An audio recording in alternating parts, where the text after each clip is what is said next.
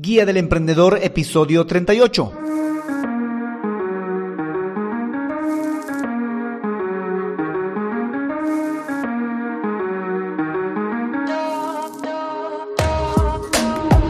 Hola, hola emprendedores, muy buenos días a todos y bienvenidos a la Guía del Emprendedor, el podcast en el que paso a paso vamos a aprender a crear, montar y optimizar un negocio con presencia online a través de estrategias herramientas y recursos de marketing digital.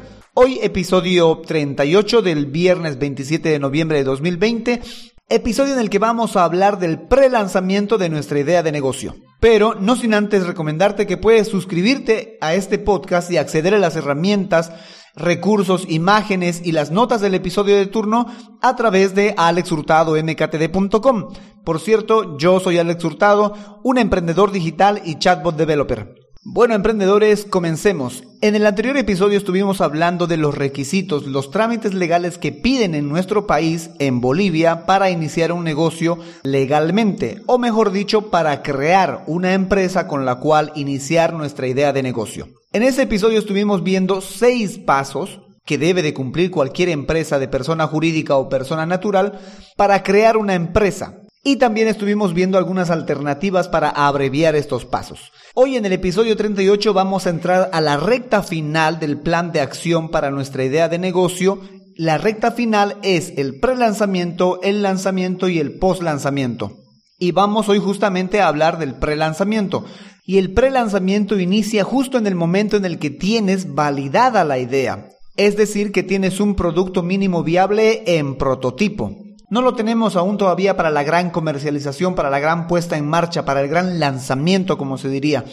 Tenemos un producto mínimo viable prototipo, tenemos la idea validada y es el momento preciso en el cual podemos empezar a hacer un pre-lanzamiento de nuestra idea de negocio.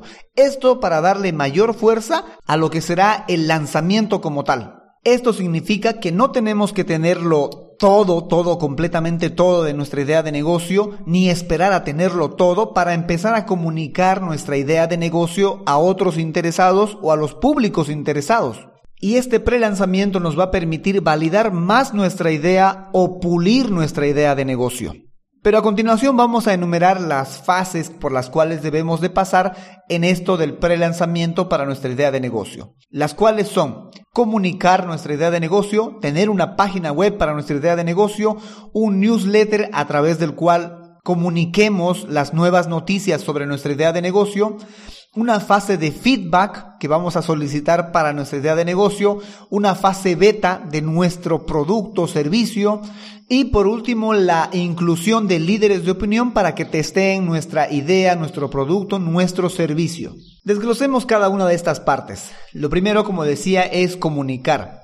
Debemos de comunicarle a la mayor cantidad de gente pero mejor si es a la gente interesada de nuestro producto, de nuestra idea, que estamos desarrollando esta idea de negocio y que tal vez podrían interesarse. Y esto lo podemos hacer a través de una página web, de una web corporativa o a través de una red social, a través de un podcast, a través de nuestros círculos cercanos e incluso en la firma de nuestro mail puede ir indicando nuestro próximo lanzamiento de nuestra idea de negocio. Lo esencial aquí es comunicar a la mayor cantidad de gente que estamos trabajando en esta idea de negocio y que pronto la vamos a lanzar. Vamos con el paso número 2 en el pre-lanzamiento. Tener sí o sí una página web.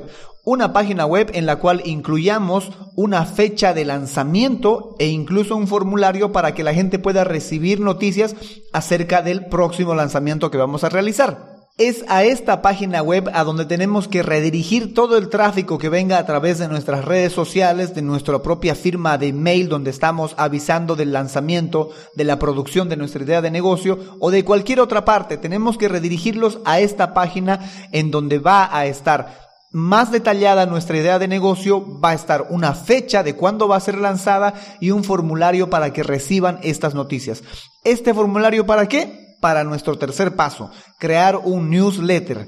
Un newsletter a través del cual vayamos comunicando los avances de nuestro proyecto a la gente interesada en tener nuestro producto mínimo viable aunque sea en fase beta.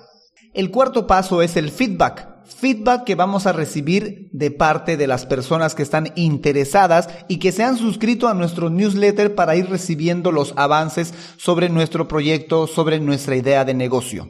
La quinta parte es la fase beta. ¿Quiénes van a recibir esta fase beta? Aquellos que se han suscrito a nuestro newsletter, aquellos que ya nos están dando feedback, que nos están retroalimentando en relación a nuestro proyecto. Estos van a recibir la fase beta. ¿Para qué? Para recibir más feedback todavía. Para que ellos nos vayan ayudando a corregir los posibles errores, para que ellos nos propongan mejoras que podemos hacer en nuestro servicio, en nuestro producto, en sí, en nuestra idea de negocio. Y por último, la última parte, incluir a los líderes de opinión. Podemos darle acceso anticipado a un grupo de influencers, si queremos así llamarles, o líderes de opinión para nuestro sector, para nuestro producto, para nuestra idea de negocio, para que ellos puedan probar nuestro producto, nuestro servicio y nos den su retroalimentación. Y también, muy importante, ellos puedan dar su opinión con respecto a esta idea de negocio y luego podamos compartir su opinión de ellos en nuestras redes sociales o en la misma página web donde tenemos la fecha y la hora de lanzamiento de nuestra idea de negocio. Y estas últimas partes son muy importantes, tanto el feedback como la fase beta, como los líderes de opinión, la inclusión de los líderes de opinión, son partes muy importantes en el pre-lanzamiento de una idea de negocio.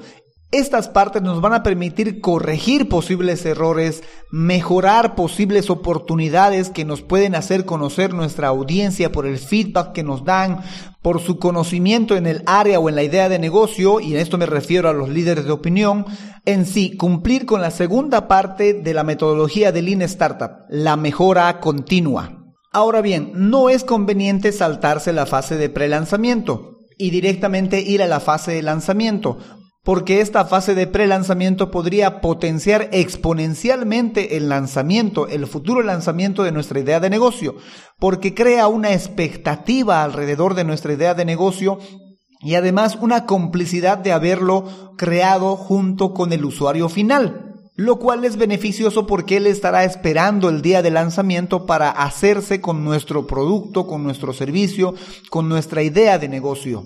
Así que tomen muy en cuenta esta fase de pre-lanzamiento y pónganla en práctica para su idea de negocio. Espero que un día me puedan contar cómo les fue con esta fase de pre-lanzamiento, cómo lograron comunicar su idea de negocio, qué tipo de página utilizaron, cómo hicieron su newsletter, qué tipo de feedback recibieron, cómo fue la fase beta, a quienes incluyeron como líderes de opinión para que testeen su idea de negocio, su producto, su servicio y qué feedback recibieron de estas personas. Espero un día me puedan contar cómo les fue con esta fase de pre-lanzamiento. En el siguiente episodio vamos a ir dando recta final a esta creación de negocios online con el lanzamiento y después con el post lanzamiento, con el cual daremos fin a la creación de una idea de negocio. Porque en el siguiente episodio, el 39 de este podcast, hablaremos del lanzamiento como tal de nuestra idea de negocio.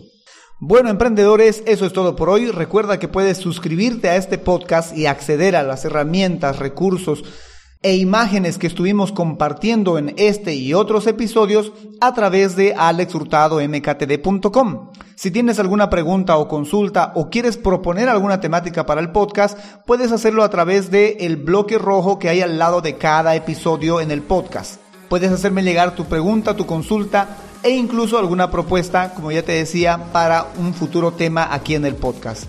Gracias por escucharme en Spotify, en iTunes, en Google Podcast, en iBox o en tu celular o en tu computadora. Gracias por escucharme y sobre todo gracias por emprender con este podcast. Será hasta el próximo episodio, el lunes. Chao, chao.